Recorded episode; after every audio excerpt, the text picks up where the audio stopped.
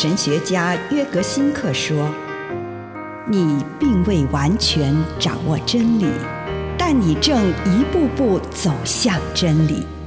你不是真理，但真理会塑造你。你还没有到达目的地，但你将会依循着耶稣的脚踪。”抵达终点，并且有一天，你将会说：“一切都很好。”这是真的。上帝感谢你，让一切都美好。愿我们每一天都以诚实遇见上帝，遇见他人，遇见自己。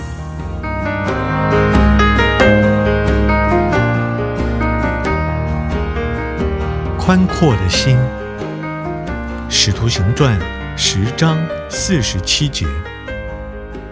这些人既然像我们一样领受了圣灵，谁能阻止用水给他们施洗呢？路加告诉我们，上帝差遣天使给彼得一个意象，让他知道如何具体的活出这个爱。他应该去向所有人见证这个爱，他不应该对任何人隐瞒这个复活的信息，也不应该拒绝为任何相信耶稣的人施洗。但是天使并不是只要求彼得做到这样的爱，他也让他有能力去做。他用一个梦开阔了他的心，这个梦打破了彼得原来牢不可破的思想。给他一个全新的观念。对路加来说，当一个被狭隘的律法思想捆绑的人，突然间拥有一颗宽阔的心，并且愿意将上帝的恩典给所有的人的时候，复活就发生了。彼得应该从来都没有想过要逾越犹太信仰狭隘的框架。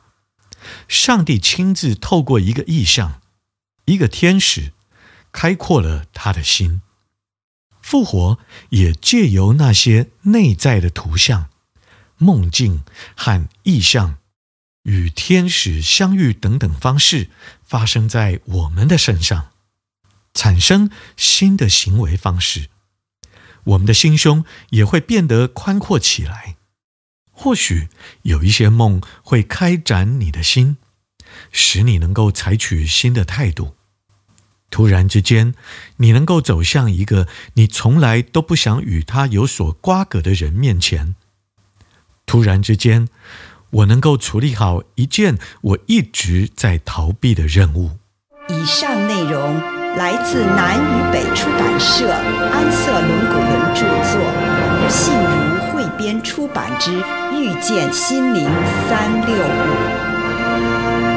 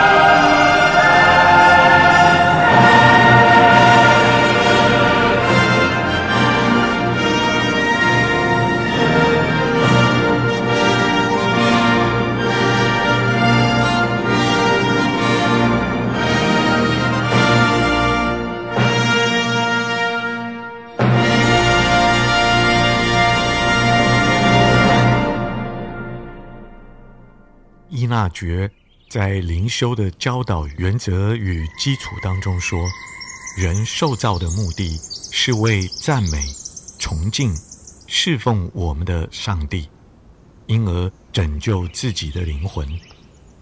世界上的一切都是为人而造的，为帮助他追求他之所以受造的目的。结论是，对于取用事物，常该看自己受造的目的，他们能有多少帮助，便取用多少；能造成多少妨碍，便放弃多少。主，孩子来到你的面前，求你帮助我，越明白你所赏赐给我的事物。祷告，奉耶稣基督的圣名，阿门。请你现在花一点时间来赞美，慢慢的、静静的向上帝发出你的赞美。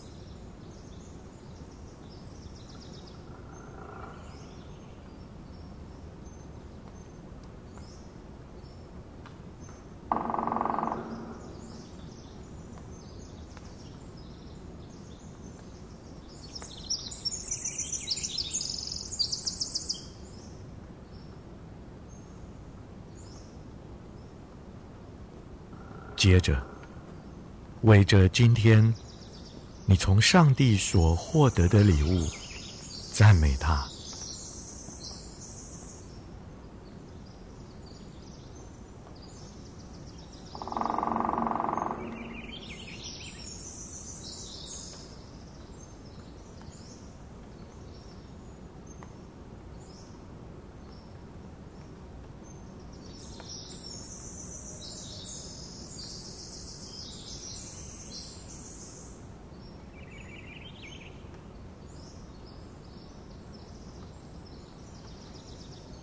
接着，为你今天所觉察到的上帝的属性来赞美他。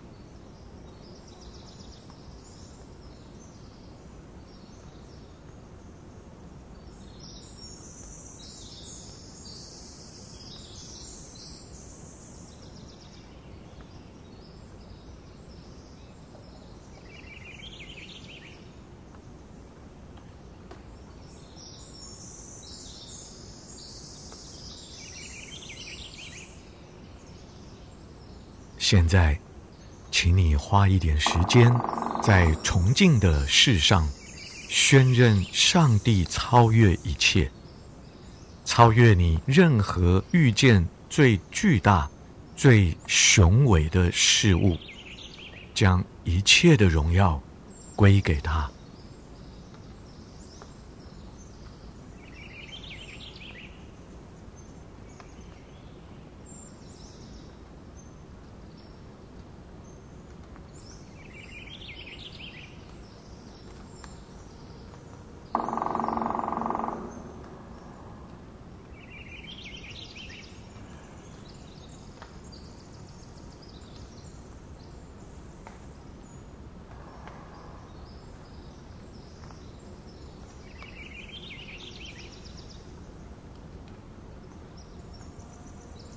你遇见了真正伟大的上帝了吗？花一点时间，在基督徒侍奉的投入，你愿意将你自己摆在主的面前来回应他，让主透过你的生命来做什么？求主帮助你，以你心中所愿来侍奉你的主。